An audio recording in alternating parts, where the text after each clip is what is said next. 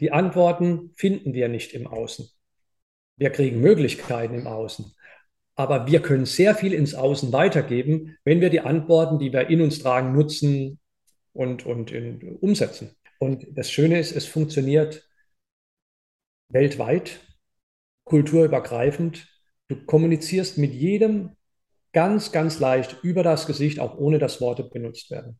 In einer Welt, in der du alles sein kannst, sei du selbst. Als Coach zur beruflichen Neuorientierung habe ich viel mit Menschen zu tun, die ihre Berufung suchen. Das scheint ein sehr großes Thema zu sein. Und es wird auch immer wieder nach Abkürzungen gesucht, also nach möglichst kurzen Wegen zur eigenen Berufung, zur Lebensaufgabe. Und ich selbst habe auch einfach mal geguckt, was gibt es für Abkürzungen und habe da das Gesichtlesen als eine mögliche Abkürzung entdeckt und da den Eric Stand-up als den Meister oder als einen Meister des Gesichtlesens. Und ich freue mich, dass er heute die Zeit für uns findet und mit mir ins Gespräch geht und uns hoffentlich spannende Dinge erzählt, wie man das Gesichtlesen zur eigenen Lebensaufgabe finden, nutzen kann. Herzlich willkommen, Eric. Vielen Dank für die Einladung. Sehr gerne. Ähm, Eric, wenn ich dich kurz vorstellen darf, du darfst es nachher sehr gerne ergänzen oder berichtigen. Mhm. Ich habe ein bisschen nachgelesen und man hört ähm, so die Geschichten von dir eben, was du vorher gemacht hast, gar nicht so sehr, sondern eher den Wechsel, dass du dich dann irgendwann verändert hast. Mhm. Und da ging daraus hervor, dass du ein Mensch bist, der selber auf der Suche ist nach etwas Tieferen und mhm. auch schon immer auf der Suche warst und da ja, in einer schwierigeren Phase in deinem Leben einen Gesichtleser gefunden hast oder er dich gefunden hat, wie auch immer, und der hätte dich ein bisschen wachgerüttelt und hätte deinem Leben eine neue Richtung gegeben. Und zwar in derlei Richtung, dass du selbst das Gesicht lesen lernen wolltest und gelernt hast bei vielen Meistern auf drei Kontinenten auf dieser Erde, also aus verschiedenen Traditionen heraus.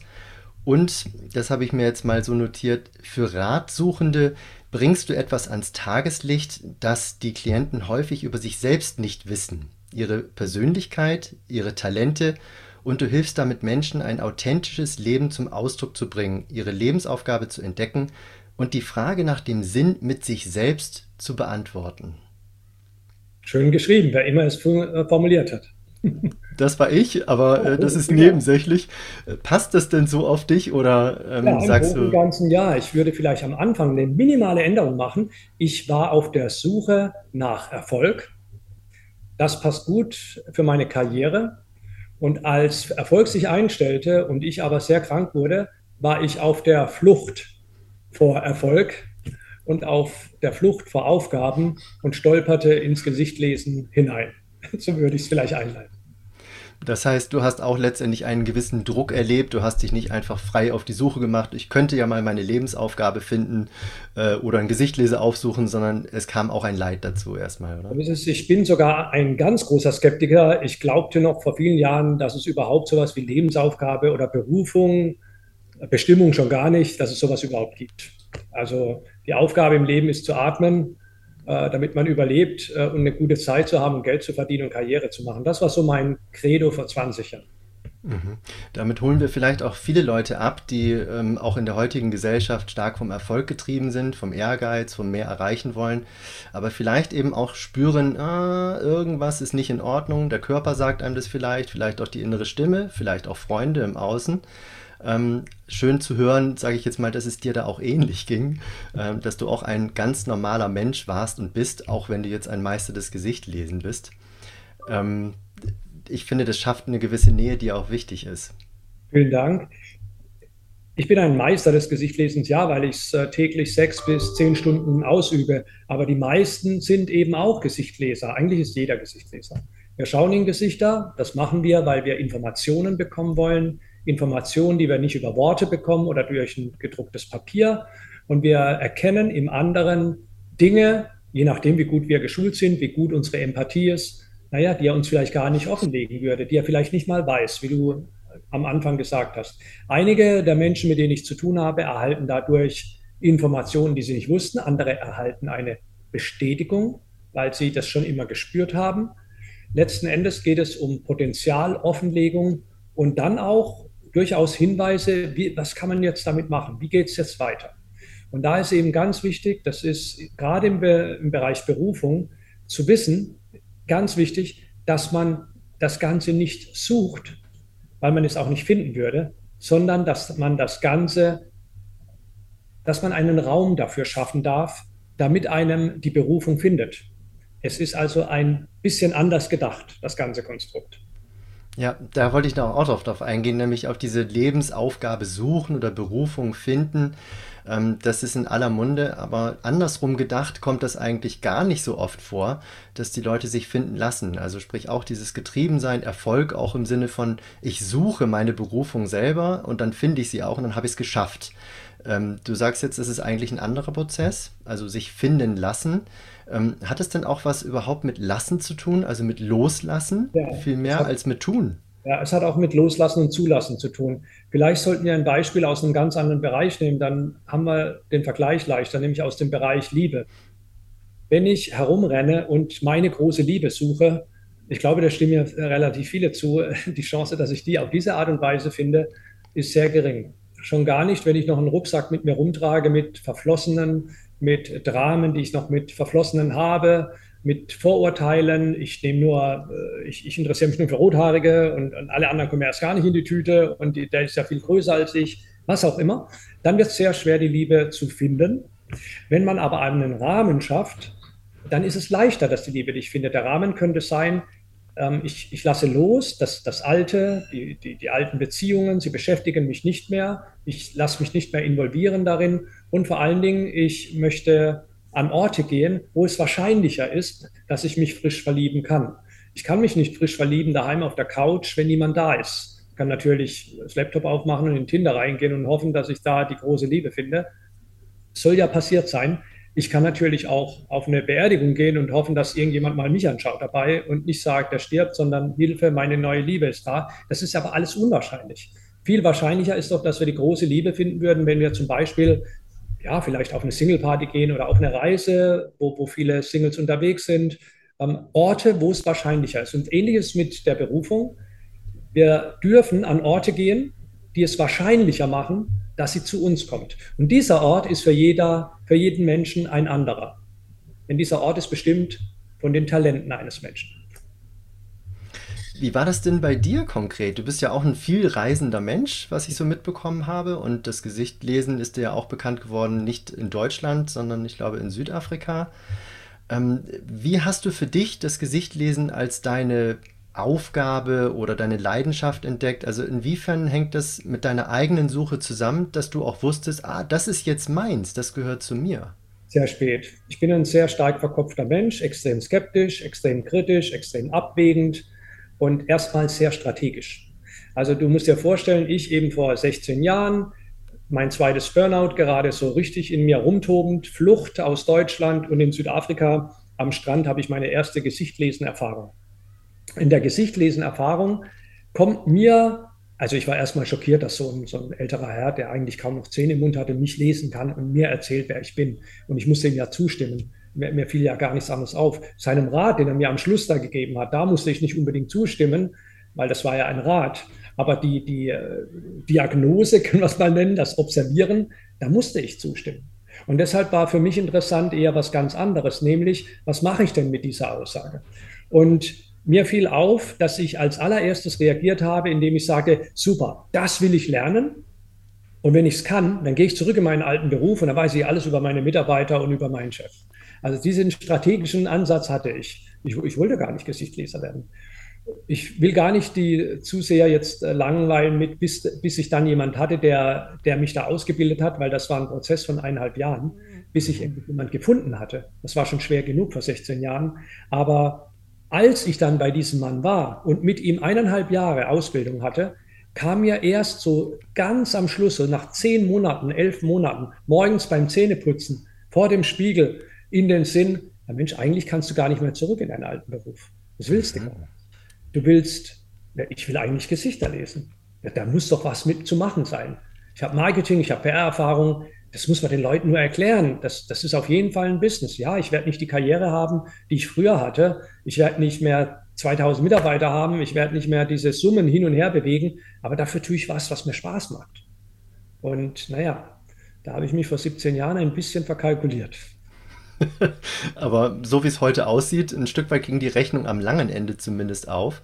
Ähm, du bist ziemlich busy, du hast ziemlich viele Termine, du bist auf Vorträgen, du bist in der ganzen Welt unterwegs, du hast diverse Bücher geschrieben zum Gesicht lesen, mhm. ähm, die auch nicht unerfolgreich sind, würde ich sagen. Also am langen Ende hat es sich ausgezahlt. Ist es einfach auch ein Stück weit dieses Dranbleiben, dass du bis zum Erfolg gekommen bist? Also das Spüren, was deins ist und dann aber auch das Dranbleiben und vielleicht nicht zu schnell aufgeben. Bei mir war das ganz sicherlich der Fall. Es gibt sowas wie ein Timing. Und das Timing muss stimmen. Da ich besonders schnell bin, war ich zu schnell für mein Timing. Also ich habe da schnell was gelernt und dachte mir, hurra, und auf geht's und gleich umsetzen.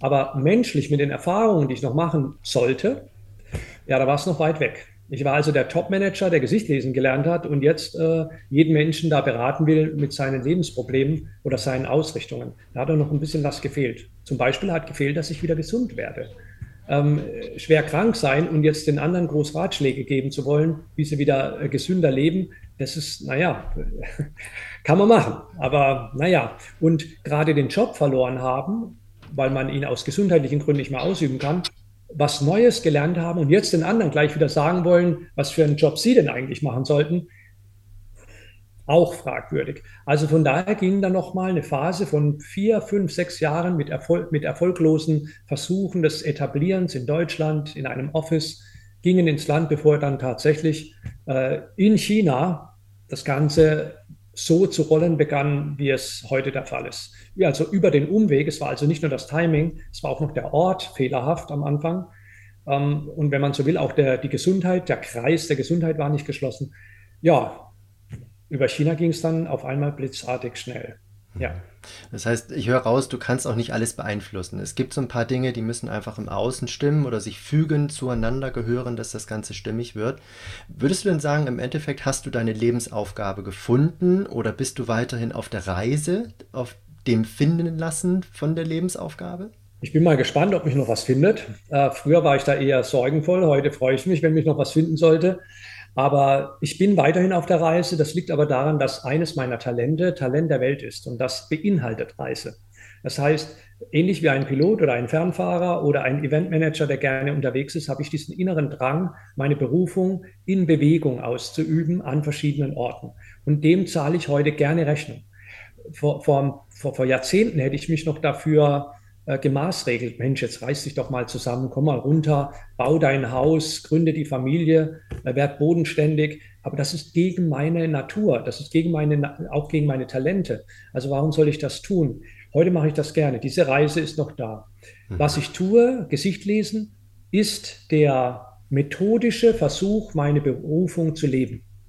Meine Berufung heißt Botschafter, wenn man sie vom Englischen ins Deutsche übersetzt oder vom Chinesischen sogar ins Deutsche. Ich bin der Botschafter. So, wenn ich das vor 17 Jahren gehört hätte, hätte ich gedacht, naja, jetzt muss ich zur UNO oder was, was, was soll ich jetzt damit machen? Ähm, das wäre nicht gut gegangen. Mhm. Heute verstehe ich, ich nutze Gesicht lesen, um Botschaften zu geben. Und das beinhaltet natürlich aber auch, ich könnte mit Gesicht lesen aufhören. Wenn ich eine andere Methodik finde, um Botschaften zu geben, ich sage jetzt mal singen oder Gedichte schreiben, es gibt noch andere sicherlich, dann würde es mir genauso gut geben, weil das würde ja bedeuten, ich tue, wofür ich da bin und ich nutze dafür die Talente, die mir mitgegeben worden sind, würde es mir genauso gut gehen. Und das zu wissen, bewahrt mich auch vor Irrglauben, die mein eigenes Gehirn produziert. Das geht mir heute noch so. Ich stehe am Strand in Bali, habe gerade drei Kunden hinter mir, mir geht es sehr gut, das Wetter ist toll, Sand unter meinen Füßen und dann sagt mein Gehirn auch, Mensch, hier eine Bar zu haben, das wäre doch toll, hier Bambus und dann guckst du aufs blaue Meer und tolle Atmo, alles entspannt. Ja, das, da hat mein Gehirn nicht ganz unrecht. Aber ich habe kein Talent, eine Bar zu führen. Ich könnte nicht rumreisen. Und vor allen Dingen, welche Botschaft will ich denn da geben? Jede Woche. Cocktail der Woche oder, oder was soll ich da machen? Das würde mich also nicht befriedigen. Hm.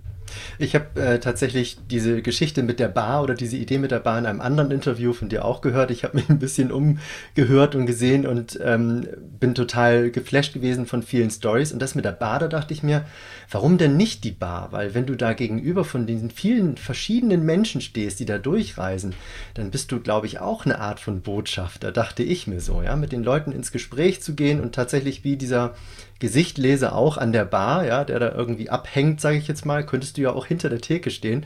Aber das nur so am Rande. Ich dachte mir, oh, vielleicht ist das auch eine Art von Botschaft. Die Idee, ja nicht, die Idee ist ja nicht schlecht. Nur, ich habe kein Organisationstalent. Ähm, ich habe keine klassischen Business Skills. Und ähm, was auch fehlt, ist das Rumreisen. Also diese drei Talente, eins würde nicht bedient werden, zwei andere habe ich nicht, die würden dann ein bisschen leiden drunter. Mit den anderen Talenten könnte ich das schon abdecken. Und mhm. ich hatte es ja schon mal so ein ähnliches Erlebnis in den ersten zwei Jahren, als meine, als mein Business gar nicht ging in Deutschland, stand ich in einer Kaffeebar. Und zwar bei der von meinem besten Freund. Und ich habe da hier die Espressi gemacht und habe den Leuten gesagt, hey, hier ist ein doppelter Espresso und außerdem, du hast Eisenmangel. Mhm. Äh, und äh, übrigens, ich sehe bei dir, du bist frisch verliebt und bei dir sehe ich, äh, du hast das Talent, Draht zu geben. Äh, warum machst du es nicht?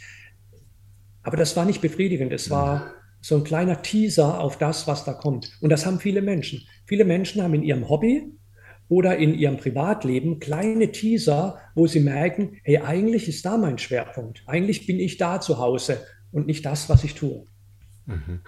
Die Lebensaufgabe, wenn ich das jetzt richtig rausgehört habe, ist ja dann vielleicht auch ein Rahmen sozusagen für verschiedene Möglichkeiten, das auszuleben. Also es bedarf dann noch der Interpretation, oder? Es, ja. es gibt mehrere Möglichkeiten, die zu leben. Ja, also diese Vorgabe, so ist es und fertig, Faust aufs Auge, das ist natürlich Quatsch. Du kriegst eine, eine, ein Bild und du bist aufgefordert, dieses Bild zu füllen. Es gibt zum Beispiel eine Lebensaufgabe, die heißt äh, Schutzengel des Lebens, Guardian Angel of Life klingt schon sehr schwer, aber das kann man eben als Notarzt leben und man kann natürlich auch Wale retten damit und man kann bei der Freiwilligen Feuerwehr sein. Das wäre dann nicht der Beruf. Und fühlt sich pudelwohl, weil man merkt, mit diesen Schwerpunkten, die man in seinem Leben hat, mit den Talenten, die man in seinem Leben hat, da kommt man da richtig schön an und, und fühlt sich irgendwie aufgehoben. Mhm. Ich war gerade, Entschuldigung, wenn ich dich nochmal unterbreche, mhm. vor kurzem bei einem äh, Kongress, Dentalkongress. Es ging also um um Zähne, Implantate und all diese Dinge. Und ähm, vor mir war ein Redner dran. Also davor gab es Reden, da muss ich sagen, okay, also die will ich jetzt nicht groß bewerten, ich bin ja auch kein Fachmann, aber es geht ja auch um die Stimmung, die da erzeugt wird und, und wie man, ob man sich wohlfühlt und ob es interessant ist. Ja, es war fachlich interessant. Mhm. Vor mir war einer dran, den hätte man beinahe vor der Bühne runtertragen müssen. Er hat überzogen und, aber keiner war ihm böse, obwohl es immer länger wurde. Und er hat sich immer wieder entschuldigt, äh, jetzt ist er fertig. Nee, dann hat er noch einen draufgehauen. Aber er hat die Leute in ihren Bann gezogen, weil das, was er da oben erzählt hat, nicht nur inhaltlich interessant war, sondern der war dafür gemacht. Der hatte ein Talent der Bühne, der wollte kommunizieren und er hatte einfach das Gefühl, das muss ich jetzt einfach jedem mitteilen. Und das hat auch mir Spaß gemacht, dem zuzuschauen, obwohl ich dann eine halbe Stunde später dran war. Das ist ja dann auch der Unterschied, wenn es jemand gelernt hat oder ob da Talente da sind, oder? So ist es. Und da, da müssen wir wirklich aufpassen. Ich habe in meinem Leben auch viel gelernt. Ich habe in meinem Leben gelernt, viele Lichtspielhäuser, also Kinos zu führen oder Unternehmen, all die Mitarbeiter aber und auch Budgets zu verwalten. Aber dafür habe ich eigentlich gar keine Talente. Also wie habe ich es dann gemacht? Ich habe mir diese Fertigkeiten angeeignet. Kann man machen. Aber wenn man die sich talentfrei aneignet, ist das sehr anstrengend. Das kostet viel Kraft. Das merkt man ja, manche lernen Sprachen aus dem FF und andere quälen sich durch jede Vokabel. Ja, da muss der halt stärker lernen, höre ich immer. Aber wenn man ein Talent für etwas hat, dann geht das viel spielerischer und leichter. Und das ist dann auch ein Hinweis, ja, wenn ich schon mit diesen Talenten geboren werde, dann darf ich die auch in meinem Beruf ausüben. Und wenn es da nicht geht, wenigstens bitte im Hobby. Wenigstens, mhm. das wäre nicht schlecht.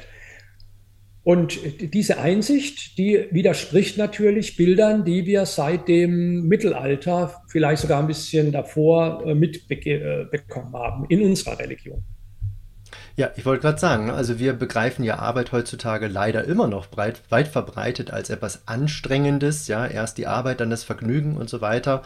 Äh, ohne Fleiß kein Preis und so das ist ja auch ein Umdenken. Also wenn wir dann Berufung und Bestimmung oder was auch immer, das Schöne, das Leichte, die Erfüllung in unserem Leben, auch im Berufsleben sehen, dann darf es ja auch leicht gehen. Und gerade wie du sagst, für mich nachvollziehbar, wenn ich ein Talent habe, dann geht es mir doch leicht von der Hand.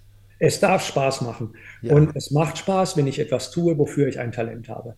Und ähm, du hast so schöne äh, Sätze da geprägt. Es gibt ja noch andere. Im Schweiße deines Angesichts sollst du dich nähren. Ähm, meine Oma sagte immer zu mir, was reißt du so viel rum? Bleibe im Lande und nähre dich redlich. Also so, als ob ich sonst nicht redlich wäre. Also das sind Sätze, die haben wir da mitbekommen. Und ähm, die bringen uns aber tatsächlich auf einen Holzweg. Man, äh, man muss nicht im Schweiße seines Angesichts sich ähm, ernähren, sondern wenn man Möglichkeiten findet, seine Talente irgendwo einzubringen, dann geht das viel, viel leichter, weil man einfach schon Werkzeug schon in sich trägt, was die Sache eben spontaner macht. Und so kann man auch sehr leicht erkennen, egal welchen Beruf man da antrifft, wer ist denn für diesen Beruf gemacht?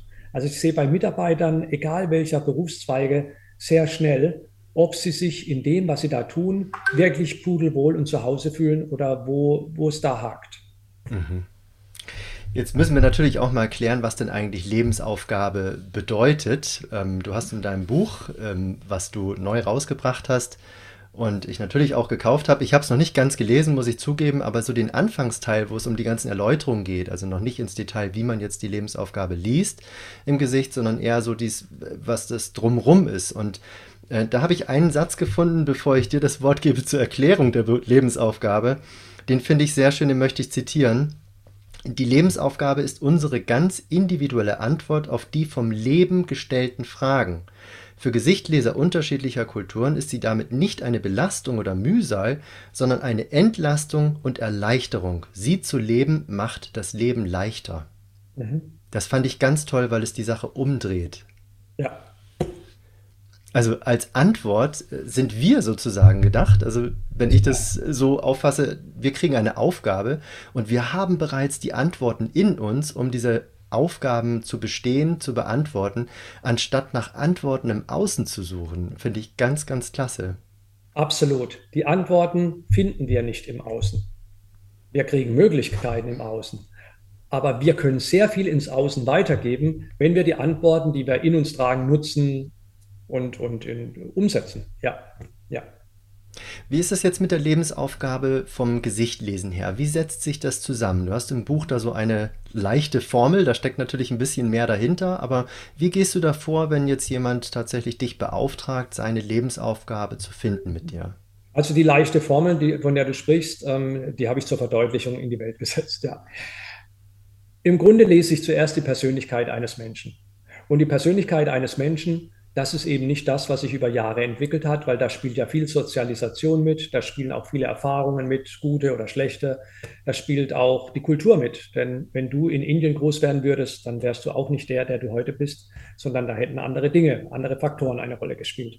Also, mit was kommst du auf die Welt? Was ist dein Startkapital? Was ist der Kern von deiner Persönlichkeit inklusive deiner Talente? Das ist das Erste, was ich mir anschaue. Der, die, die Persönlichkeit, wenn wir uns mal Babys anschauen, Babys haben bereits eine Persönlichkeit. Was aber tatsächlich der Fall ist, ist, ihr Verstand ist noch nicht gefüllt von denen, die sich daran machen, das, äh, den Verstand des Babys zu füllen. Also die ersten Jahre sind wir nicht sehr selbstbestimmt im Befüllen unseres Verstandes. Und später glauben wir, wir wären selbstbestimmt, aber eigentlich sind wir ja schon vorgeprägt von wem auch immer. Also, wer bin ich beim, beim Start ins Leben? Und welche Talente habe ich auch aufgrund dieses Wesens. Das ist ein erstes Vorblicken. Gehe da gleich drauf ein. Daraus ergeben sich Lernsätze. Lernsätze sind so eine Art Unterstützung, Inspiration oder To-Do-Liste für die Chinesen, die nehmen es ganz genau. Ich habe es immer als eher als Inspiration verstanden. Und unterm Strich könnte man dann außer einem Pool, äh, im chinesischen Gesichtlesen sind das 60 Archetypen, im, in, in anderen äh, Techniken sind es manchmal vier oder zehn oder fünf. Also sind 60 Archetypen. Aus diesem Pool könnte man sich einen Begriff dann zuordnen lassen oder selbst ziehen, um zu sagen, okay, das ist der Rahmen, wo ich jetzt suche, wie ich mich beruflich, manche machen es im Hobby, verwirklichen möchte. So, wie lese ich die Persönlichkeit eines Menschen? Da gibt es viele Möglichkeiten. Wir, wir können, die schnellste Art und Weise der Persönlichkeit zu lesen, kann über die Mimik geschehen. Keiner von uns hat mehr die Mimik, die er als kleines Kind hatte. Das heißt, sie hat sich verändert. Warum? Naja, weil wir anders denken. Und über den Nervus facialis bewegen wir die 43 Muskeln des Gesichtes über die Art und Weise, wie wir denken und fühlen. Und allein diese mimischen Bewegungen verraten etwas über deine Persönlichkeit, auch über deinen Charakter, also über dieses Spiel, na, wie ist er denn, wie will er denn sein?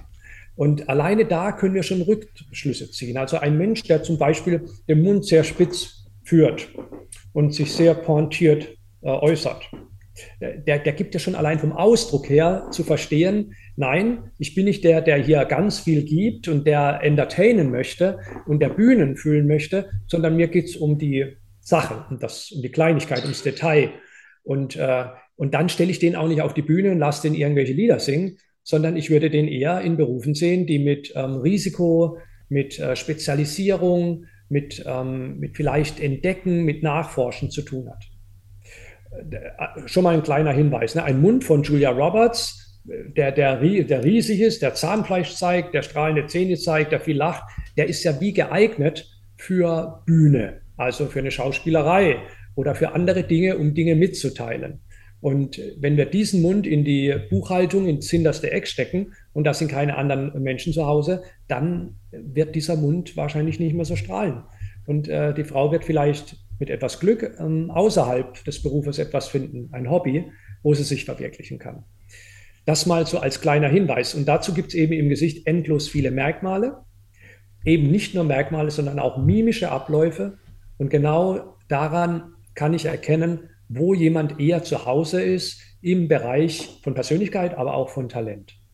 Und dazu gibt es dann auch 30 Talentbegriffe, mit denen wir arbeiten können. Zum Beispiel habe ich ein Talent der Bühne, Talent of Stage, und habe ich ein Talent der Kommunikation, dann könnte man daraus einen Beruf ableiten, der Kommunikation bedarf und Bühne. Zum Beispiel, wenn man es in die Berufswelt setzt, ein, ähm, ein Eventredner ein PR-Manager ähm, und so weiter und so weiter. Ja? Oder hat jemand ein Talent der Hände und ein Talent der Heilung, dann ist das vielleicht ein guter Zahnarzt oder ein guter Chirurg ähm, oder wo auch immer er sich ähm, da verwirklichen möchte. Aber ich treffe halt auch viele Menschen, die haben Talente und machen einen ganz anderen Beruf. In Hongkong hatte ich einen Zahnarzt, der überhaupt kein Talent für Heilung hatte. Und hat auch kein Talent der Hände gehabt. Der hatte ein Talent für äh, Unterhaltung, Entertaining, er war auch ein super Gastgeber und er hatte People Skills und er konnte mit Geld gut umgehen. Aber der war ein erfolgreicher Zahnarzt. Aber er hatte keinen Spaß an seinem Beruf. Er hat zu mir gesagt, Eric, ich verstehe es nicht. Ich bin fast schon depressiv. Ich habe eine tolle Frau, habe zwei tolle Kinder. Ähm, ich, zu mir kommen die Celebrities von Hongkong, um ihre Zähne zu machen. Aber es fühlt mich nicht aus. Und dann habe ich gesagt, aber in deiner Mimik sehe ich, dass du dich hin und wieder doch freust. Sind es die Kinder oder wo, wo, wo, hast du denn Spaß in deinem Leben? Weil das ist eine, eine Route, eine Fährte, auf die wir uns mal begeben. Und dann meinte er, naja, einmal im Monat habe ich Spaß. Da gehe ich zum, äh, zum Spielen, zum Pokern und zum Roulette-Spielen nach Macau. Und dann sagte ich, naja, Entertaining, Zahlen, ähm, also auch äh, Wirtschaften mit den Zahlen und ähm, dann auch mit Menschen da sich zu tun, das ist dein Weg. Und auch für ihn fanden wir dann einen Rat, nämlich, dass er seine, seine Zahnarztpraxis, dass er da vielleicht noch den einen oder anderen weiteren Zahnarzt reinholt, dass er weiterhin seine Kunden entertaint, aber mehr als naja, Conferencier kann man fast schon sagen. Er hat die also begrüßt, hat mit denen gesprochen und dann hat er gesagt, so, ich gebe ihn, gebe sie mal weiter an meinen jungen Kollegen hier, der kümmert sich um sie. Und da war er auch so eine Art Gastgeber. Und so eine kleine Stellschraube hat gereicht, dass der richtig Spaß hatte in dem, was er da etabliert hatte. Ja. Ich bin gerade so ganz scharf auf diese Methode, nicht jetzt dieses trockene Sachliche, sondern ich, ich äh, ziehe da gerade auch ganz viel raus, dass es um Interpretieren geht. Also es geht natürlich um Know-how. Ich meine, du hast es gelernt von verschiedenen Meistern, da wird bestimmt auch viel zwischen den Zeilen gelernt worden sein. Aber ich denke, es geht auch um ja, Interpretieren und ich würde sagen, das ist eine Art von Coaching. Also ich bin ja selber Coach, ich begleite Menschen. Ähm, ich finde, das ist nicht nur eine 1 zu 1 Anwendung von dem, was du das machst, was du da machst, im Gesicht lesen. Also nicht nur ein Gesicht lesen und fertig, sondern es ist ja auch ein Zusammensuchen von verschiedenen Facetten, von Archetypen, von den Talenten, ein Zusammensetzen, auch mit dem, was der Mensch schon macht ein Abgleichen, also äh, auch eine People-Skill, würde ich jetzt sagen, die du da einbringst. Ne? Also es, es ist nicht nur ein, ein bloßes Schema, was du da anwendest, was vielleicht manche denken, sondern es ist auch ein bisschen mehr, oder? Möglicherweise. Vielleicht ist es ein Coaching in dem Moment, in dem der Kunde bei mir ist. Ich selbst bin aber kein Begleiter. Das äh, muss ich offen sagen. Ich bin ein Ratgeber. Mhm. Und ich sehe aber, dass viele Coaches diesen Skill Face Reading gut nutzen können selbst wenn es nicht um Berufung geht, weil sie natürlich anhand der Mimik ablesen könnten, wie geht es denn jetzt gerade meinem Klienten oder Kunden, den ich jetzt gerade habe? Welche Facetten, welche Emotionen, welche Gedanken spielen jetzt eine Rolle? Da, und die begleiten die auch. Und das, das ist ja das Schöne an dem Coaching-Beruf, dass man jemanden begleitet auf einer Wegstrecke. Ähm, mein Rat, meine Botschaft ist oft, ähm, lass dich da und da äh, beraten oder mach da und da ein Praktikum oder geh und geh zu dem und dem Coach oder geh zu dem und dem Arzt, das kann es auch mal sein, oder Psychologen. Ja, also äh, bei mir ist immer Zwischenstation. Ich bin der, der an der Weggabelung steht und mithilft, äh, dass die Richtung eingeschlagen wird, die authentisch ist, die zu dir passt. Der Botschafter eben, ne? Das, was deine Rolle ist, das, was du für dich gefunden hast, der Botschafter. Viel zu ungeduldig als Coach, muss man sagen. Ich bin da so ein Trainer, der sagt, komm, jetzt wollen wir auch die Champions League gewinnen. Äh, und, und diesen, diesen Stress, den, den muss man jetzt wirklich nicht auf jeden ausüben. Also das reicht auch mal ab und zu als Sechster einzulaufen. Ja, dabei sein ist manchmal wirklich alles. Mhm. Ähm, ich hatte da noch so eine Idee, äh, diese ähm, individuelle Persönlichkeit und besondere Talente des Menschen jetzt in das Gesicht zu verstecken, sage ich jetzt mal in Anführungsstrichen, ist ja irgendwie eine geniale Idee. Ich komme da so auf die Idee auch, wer hat sich sowas ausgedacht? Ja, also vielleicht auch so ein spiritueller Ansatz. Mir fiel aber auch die Geschichte ein von den Göttern vor unserer Zeit, die sich überlegten, wo sie denn die Weisheit des Universums verstecken würden, auf das die Menschen erst daran kommen, wenn sie reif dafür sind. Mhm. Also irgendwie hat das Gesichtlesen für mich etwas von mysterisch, da ist etwas äh, in uns reingelegt, aber wir selber sind ja gar nicht in der Lage, das zu lesen. Ja, wir müssten jetzt zu einem Meister wie dir gehen, ähm, um das lesen zu können. Also ich frage mich tatsächlich, was, was soll das? Ja, warum ist es nicht offensichtlicher? Oder woran liegt es, dass wir das nicht mehr offensichtlich für uns erkennen? Das hätte ich jetzt, also ich werde mir ja dieses Video auch anschauen und diesen Absatz von dir, den werde ich mir rausschneiden. Weil allein ja, diese Anregung, äh, die habe ich so noch nie gehört und auch diese Überlegung, die finde ich extrem gut und deswegen brauche ich jetzt auch diese Anlaufphase, um zu antworten, weil so habe ich es auch noch nie gesehen ähm, und finde ich faszinierend. Wenn wir uns mal die Menschen von vor vielen tausend Jahren anschauen, die wussten nichts von DNA, sie wussten auch nichts von Charakter und Image und die wussten auch nichts von Identität vorspielen, ähm, sondern die haben erstmal gelebt, wie sie leben. Und ähm, da gab es auch keinen Beruf. Und nach dem Beruf ist die Stechuhr und dann kommt das Hobby ähm, und Samstag, Sonntag frei, sondern der Beruf war verwoben in den Alltag, in die Persönlichkeit eines Menschen. Und manche waren damit glücklich und andere weniger. Diese Fragen, die haben sich diese Menschen seltener gestellt. Aber es müssen sich welche gestellt haben, sonst hätten wir ja nicht so Sätze wie von Aristoteles, glaub nicht alles, was du denkst. Und äh, also es gab schon die Philosophen früher.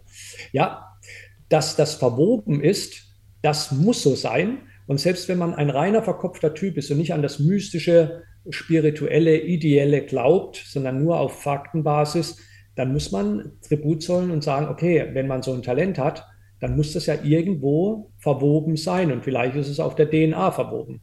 Die ist noch nicht wirklich so erforscht, wie wir uns das Ganze ähm, vielleicht wünschen oder glauben, dass es so ist. Wenn es in uns verwoben ist, und selbst in der DNA verwoben ist, ja, dann drücken wir es auch irgendwie aus, optisch. Das ist ja immer noch, ich finde es ja immer noch lustig, dass wir immer noch äh, sagen, ja, ja, Körpersprache macht alles Sinn. Und ja, ja, wie jemand unterschreibt, da kann man auch viel rauslesen. Und wie jemand Bilder deutet, kann man viel rauslesen. Aber wie jemand aussieht, nee, da kann man nichts drin lesen. Also das ist für mich immer noch sensationell, wie man überhaupt zu so einer Ansicht kommt. Also das sieht man ja auch viele Ängste. Himmel, wie sehe ich aus, äh, darf ich so aussehen oder die Angst, dass man falsch äh, beurteilt wird. Man wird immer beurteilt, auch ohne Gesicht, am Auto, an der Kleidung. Ähm, also das, das lässt sich gar nicht vermeiden. Aber es ist doch schön, sich mal selbst anzuschauen oder sich anschauen zu lassen, um das zu erklären. Aber das Schöne, das wirklich Schöne ist, es bedarf auch gar nicht des Gesichtes, um seine Talente zu erforschen und dadurch zu wissen, was ist meine Lebensaufgabe. Ich hatte vor ein paar Monaten Eltern von, von einem Vierjährigen da. Eric, schau doch mal den Kleinen an. Wir wollen nur das Beste für unser Kind.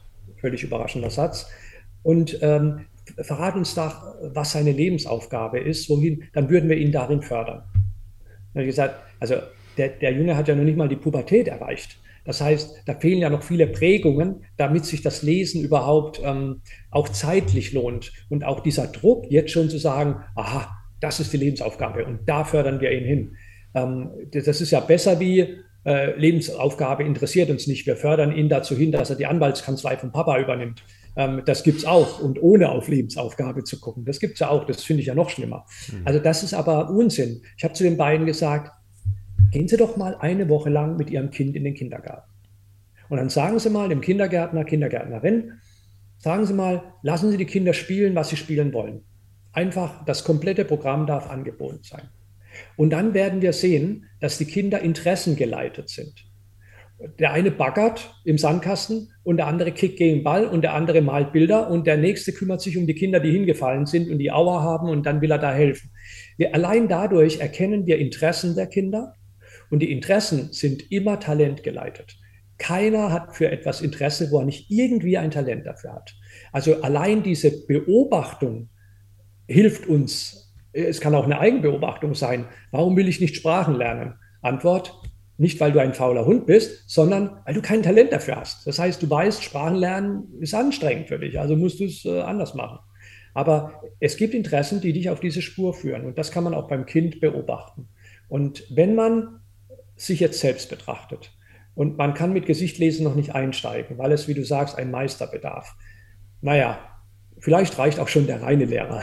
Aber wenn man, wenn man alleine mit sich ist, sich zu betrachten im Spiegel und zu sagen, du bist glücklich oder du bist nicht glücklich. Das ist schon mal der erste Einstieg zu wissen, ob ich meine Lebensaufgabe, meine Berufung lebe oder nicht. Weil wenn du deine Berufung lebst, dann bist du zumeist glücklich. Das bewährt dich nicht vor Autounfall oder, oder dass die Frau dich verlässt, aber du bist zumeist glücklich, du hast dieses Gefühl, also zumindest was ich tue, da bin ich wirklich zu Hause.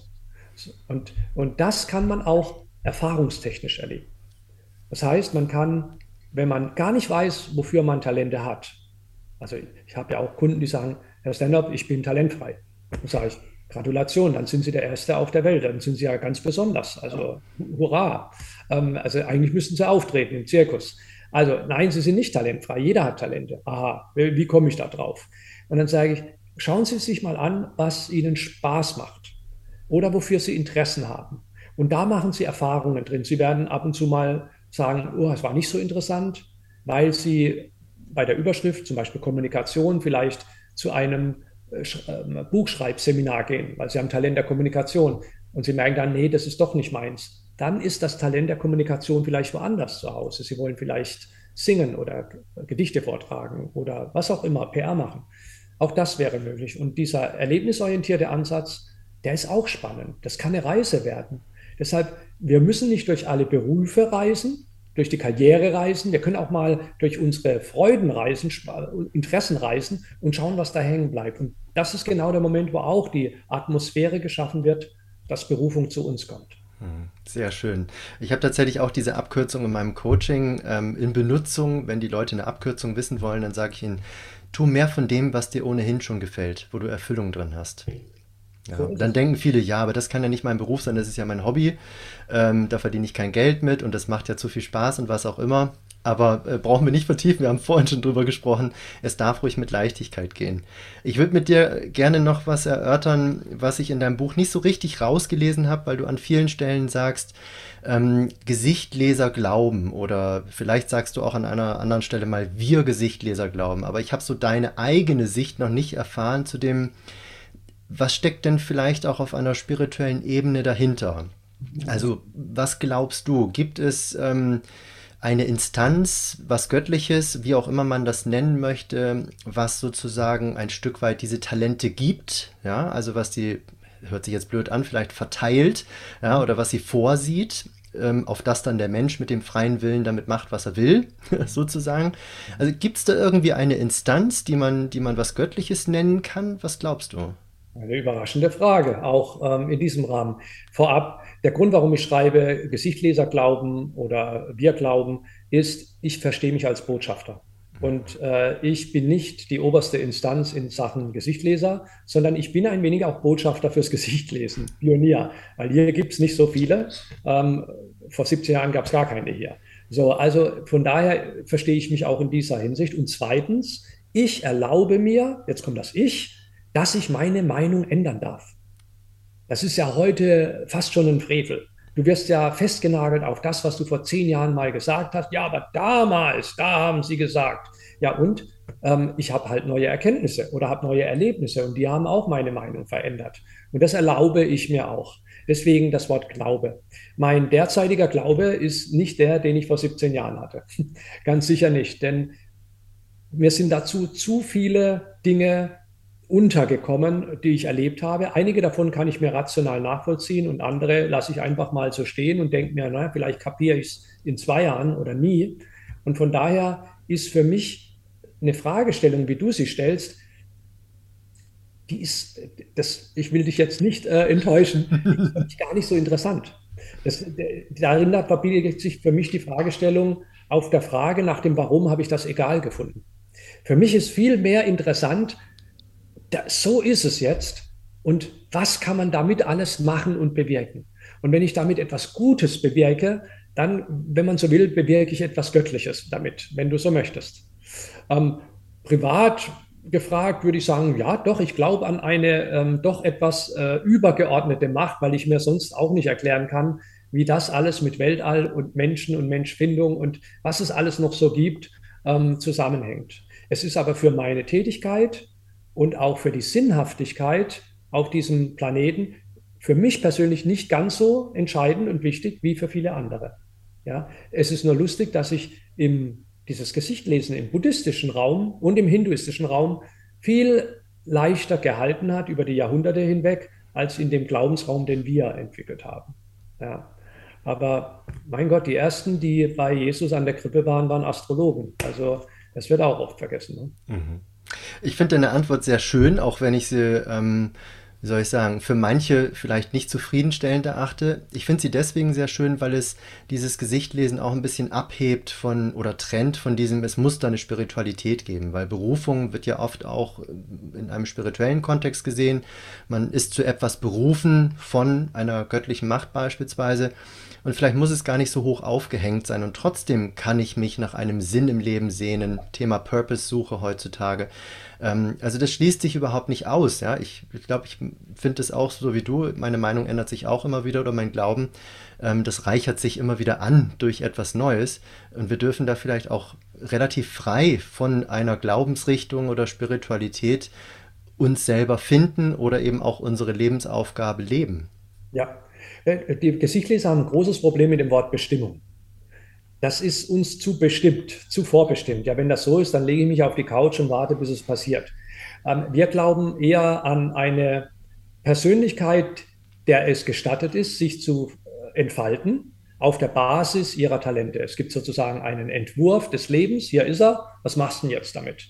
Also, wenn das ein Entwurf eines Hauses wäre, würde man sagen: Hier, bitte, hier ist die Architektur. Was machst du denn jetzt damit? Oh, ich mach Holzboden rein, anderer sagt, nö, machen wir nicht, wir machen lieber Platten rein. Äh, welcher Ofen kommt rein, wo kommen die Fenster hin? Das ist so ein bisschen die Herangehensweise von Gesichtlesern. Und die hat mir mehr Entspannung gegeben, wie das alles sehr rigide vorgegeben ist. Im Endeffekt weiß es doch gar keiner wirklich ganz genau. Deshalb ist es da viel wichtiger, die eigene Wahrheit zu finden, jetzt. Es kann sein, dass die Wahrheit jetzt nicht eine ist in fünf Jahren weil du was Neues erlebt hast und dadurch ja wieder was Neues entwickelst. Aber zu wissen, wer man wirklich ist und welche Talente man hat, das kann auch was Unumstößliches dann sein. Mhm. Ich habe als Ergänzung mir noch aufgeschrieben, das hatte ich vorhin nicht angebracht, aber das finde ich vielleicht einen interessanten Ansatz, einen interessanten Gedanken vielleicht auch, den du weiterverwenden darfst. Ähm, zu dieser Frage, wer hat sich das ausgedacht, dass jetzt da was versteckt wurde in uns an Talenten? Ja, warum mhm. erkennen wir das nicht? Ich glaube persönlich, dass es eher verschüttet wurde. Also ich glaube, dass es durch Kultur und äh, durch das, wie wir unser Leben führen, eher etwas Verschüttetes ist. Verschüttetes ist. Und ähm, ich finde es auch sehr bezeichnend, dass das Gesicht ja etwas ist, was in den wenigsten Kulturen verdeckt wird. Also es wird ganz viel verdeckt, vielleicht durch ähm, Kleidung und abgesehen von Corona-Zeiten, wo man den Mund-Nasenschutz getragen hat, ja, ist das Gesicht. Ja, Gott sei Dank, ja, ist das Gesicht ja oft frei und wir gehen ja in Kontakt mit anderen. Also vielleicht ist es auch, äh, für mich sehe ich es zumindest ein Stück weit so, ein, ähm, ein sozialer Hinweis auf den Menschen. Also dass der Mensch ein soziales Wesen ist und sich durch die Interaktion mit anderen Menschen selbst erfährt. Also sprich, durch andere auf sich selbst zurückgeworfen wird und über sich selbst etwas lernen kann und sozusagen mit anderen auch den Schatz in sich bergen kann. Spannend. Ich kann eigentlich nur sagen, Zustimmung, Zustimmung, Zustimmung. Das ist genauso. Und das Schöne ist, es funktioniert weltweit, kulturübergreifend. Du kommunizierst mit jedem ganz, ganz leicht über das Gesicht, auch ohne dass Worte benutzt werden, wenn du es willst. Ja. Ähm, ich habe mir so ein bisschen Gedanken gemacht, natürlich auch vor unserem Gespräch, wie du dich vorbereitest. Ich bin da ähm, tatsächlich einfach mal ganz neugierig am Fragen, wenn du jetzt mit mir in so ein Interview gehst oder eben auch mit anderen in Gespräche gehst, guckst du dir das Gesicht vorher genauer an und machst du schon mal so eine kleine Analyse vorher mit den Leuten oder bist du da völlig frei und unbedarft in so einem Gespräch? Ähm, völlig unbedarft und frei, weil es einfach Arbeit bedeutet. Also einen Menschen vorher anzulesen, mit dem ich jetzt gleich zu tun habe, heißt, ich muss Zeit meines Lebens opfern, um mich auf etwas vorzubereiten. Ich glaube an Spontanität, an Impulsivität. Ich glaube aber auch, dass ich meine Energien sparen will. Ich lese heute Menschen nur noch dann, wenn ich beruflich dazu aufgefordert werde. Mit anderen Worten, wenn ich jetzt ein Reading habe oder wenn ein Kunde von mir mich gebucht hat für eine irgendeine Maßnahme, Teambuilding oder eine Lüge erkennen in irgendeiner Verhandlung, solche Dinge, dann schalte ich da oben einen Schalter ein. Ansonsten wäre ich ja ein Dauerbetrieb. Das ist so eine Reizüberflutung, ähm, nein, ich lese Menschen, wenn ich sie privat treffe, so wie du und ich, also so wie jeder andere auch. Hey, mir fällt auf, du bist müde, was ist los? Weil er dann übermäßig gegähnt hat. Aber nicht, dass ich da jetzt dann jedes Mal auf eine riesige Suche gehe. Die Frage wäre ja auch, was will ich denn suchen? Also ich wenn ich mich jetzt auf ein Interview vorbereiten würde und den Interviewpartner vorher studieren würde, ähm, zu welchem Zweck? Also damit ich eine andere Antwort gebe oder, oder ich, äh, es gibt mir nichts. Also, sondern vielmehr das Jetzt, das Zusammensein mit jemand, da das rauszulesen, das ist viel spannender und interessanter. Mhm. Beruhigt mich ein Stück weit. Wundert mich aber auch tatsächlich, dass du da sozusagen einen Knopf an- oder ausschalten kannst, ne? dass ja. du die Möglichkeit hast, weil äh, ich hätte mir jetzt vorstellen können, dass da durchaus eine Vermischung stattfindet, dass das so in deine in dein, in dein Können oder auch in deine Routinen, in deinen Alltag, in die Kommunikation übergegangen ist, dass du es gar nicht mehr ausknipsen kannst? Nicht bewusst. Ich merke allerdings, es gibt Situationen, wo es tatsächlich anknipst, ohne dass ich es wollte. Meistens dann, wenn mein Verstand sich zu gelangweilt fühlt, er aber noch topfit ist. Also ich, ich bin ja auch müde wie jeder andere Mensch manchmal und habe mich auch verausgabt. Kann aber auch sein, dass ich zum Beispiel auf einer Reise bin ähm, zwei, drei Tage lang nichts mehr gelesen habe und ich stehe da am Flugsteig, Gate 21 und mein Verstand knipst sich an, weil er da drüben irgendwas gesehen hat, was er schon lange oder noch nie gesehen hat. Aber das müsste dann schon etwas sein, wo der Verstand sagt, hey, was ist denn da los? Äh, habe ich ja noch nie gesehen, sowas. Also mit den, mit den allgemeingültigen Gesichtern, ohne es negativ zu meinen, da, da werden wir ihn nicht mehr aus der Reserve locken können. Ja. Und wenn er sich anknipst, ich muss wirklich, ich, ich rede in, in zweiter Person von ihm, denn wie gesagt, glaub nicht alles, was du denkst. Unser Gehirn ist, wie gesagt, hochmanipulativ und jeder Neurologe sagt, Vorsicht, das Gehirn macht seine eigene Sache. Äh, wenn er anknipst, dann knipse ich ihn manchmal auch wieder wissentlich aus und sage, Ruhe jetzt da oben. Also wir können auch mal ausschalten. Ja. Hm. Ich habe ähm, fast zum Schluss noch eine Frage, die ja auch eine philosophische sein könnte. Ähm, ich denke bei Berufung viel darüber nach, was wäre tatsächlich, wenn jeder Mensch, ja wirklich jeder Mensch auf dieser Welt seine oder ihre Berufung finden würde. Wenn wir alle voll im Saft stünden, wenn wir alle uns persönlich entfalten könnten, wenn wir die Ressourcen, die wir haben, wirklich auspacken könnten. Ähm, was hast du für eine Vorstellung von dieser, ja, wahrscheinlich visionären Welt? Wie würde unsere Welt dann aussehen, wenn jeder seine Lebensaufgabe wüsste und lebte? Wir wären, wenn das alle tun, mit Sicherheit auf einer anderen Bewusstseinsebene. Weil wir wären uns unseres Tuns, Handels, unseres Seins bewusster, andere auch. Es vernetzt sich und dadurch würden viele Dinge, über die wir heute in den Nachrichten nachlesen müssen, kein Thema mehr. Kriege werden ausgeschlossen, weil keiner hat das Talent oder die Berufung, Kriege zu führen. Und äh, viele andere Kleinkriege auch nicht. Man würde sich einige Dramen ersparen, zum Beispiel in Beziehungen. Man würde sich mit Sicherheit bewusster ernähren, weil man das glückliche Leben lieber etwas äh, friedlicher, fröhlicher weiter fortführen möchte. Es würde mit Sicherheit mehr fröhliche Events geben, als es zurzeit der Fall ist. Ja, das ist, äh, klingt fast schon ein bisschen paradiesisch, aber es ist halt auch ein Weg in diese Richtung. Und ähm, wie, wie hören wir immer so schön von diesen Worten, die Lichtgestalt, äh, das ist ja immer so was Hochgehaltenes. Wir werden vielleicht lichtvoller und damit mehr Licht gestalten als ähm, geprügelte, im Schweiße unseres Angesichts Arbeitende. Und die Arbeit Vielleicht das noch als Zusatz, kommt ja aus dem alten Mitteldeutsch Arebeit und heißt zu Felde ziehen, zu Kriege ziehen. Und äh, vielleicht würden wir dann nicht mehr morgens um acht zu Kriege ziehen, sondern vielleicht ja, das Licht anmachen.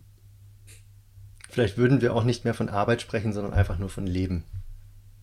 So ist es, von Leben. Und auch da finden wir die große Unterscheidung, ne? wenn einer sagt, ich gehe morgens arbeiten und ein anderer sagt, ich bin Bäcker. Auch da, schon da fängt die erste Unterscheidung an. Und genau das. Oder äh, ich lebe und ja, dafür muss ich arbeiten. Oder kann ich arbeiten, darf ich arbeiten. Ja, mit dem Verb ist viel ausgedrückt. Ja. Jetzt ist ja Lebensaufgabe suchen irgendwie so ein bisschen auch ein Trend, habe ich das Gefühl. Also wenn ich jetzt bei YouTube oder bei Google eingebe, Lebensaufgabe, dann bist meistens du auch in den Ergebnissen. Also geprägt ist dieser Begriff auch irgendwie stark durch dich, habe ich das Gefühl. Berufung wird schon länger gesucht. Ähm, und trotzdem merkt man da auch bei Google Trend, da gibt es einen Trend in der Entwicklung. Es scheint mehr Menschen umzutreiben, äh, einen Sinn im Leben zu finden, Berufung zu finden. Glaubst du persönlich, dass es ein, ein Trend ist, der auch bald wieder versickert? Oder glaubst du, dass das ein Megatrend ist, eine Entwicklung, die da gerade angestoßen wird und länger anhält? Ich hoffe, dass es eine Entwicklung ist und kein Trend. Ich glaube auch ein wenig, oder vielleicht will ich glauben, dass es eine Entwicklung ist. Nicht äh, wegen dessen, was ich tue, sondern weil ich weiß, wenn Menschen ihre Berufung finden, dass sie dann andere Wesen sind als wie unzufriedene Menschen, die ihre Berufung nicht leben. Ich glaube, es hat viel mit den letzten Jahren zu tun. Denn wer zu Hause sitzt und sich über sein Leben Gedanken macht, äh, der hat da eher Zeit dazu, wie wenn er ständig eben unterwegs ist. Aber lass uns überraschen, denn die Welt hat viele andere Probleme. Vielleicht wird auch diese Entwicklung abgelöst durch eine andere. Ich würde es mir nur wünschen. Ja, dann ähm, mit dir mache ich es nicht anders als mit anderen Gästen auch in meinem Podcast oder in meinem YouTube-Kanal. Ich gebe immer die letzten Worte an meinen Gast. Das heißt, du hast die Gelegenheit, das zu ergänzen, was wir vielleicht verfehlt haben, was noch fehlt, ja, was dir wichtig ist, noch mitzugeben. Ich sage an der Stelle deswegen schon ganz, ganz herzlichen Dank äh, für deinen Input, für deine Zeit, vor allem auch für deine Leidenschaft und ich freue mich sehr, dass du deine Lebensaufgabe lebst und dass du das weitergibst an andere, auch an uns heute. Und ja, übergebe dir somit die letzten Worte. Vielen Dank. Ich möchte jedem mitteilen, dass auch wenn er oder sie sich gerade in einer nicht so guten, positiven Situation befindet, dass ein grandioser Anfang sich häufig in einem schmerzhaften Ende versteckt. Und deshalb darf auch mal ein schmerzhaftes Ende von einem Thema sein, vielleicht von einem Beruf oder einer Situation oder das Leben in einem Ort, um diesen grandiosen Start ins Laufen zu bringen. Ich möchte gerne aber schließen mit den Worten von meinem Buch. In einer Welt, in der du alles sein kannst, sei du selbst. Vielen Dank, Eric. Vielen Dank.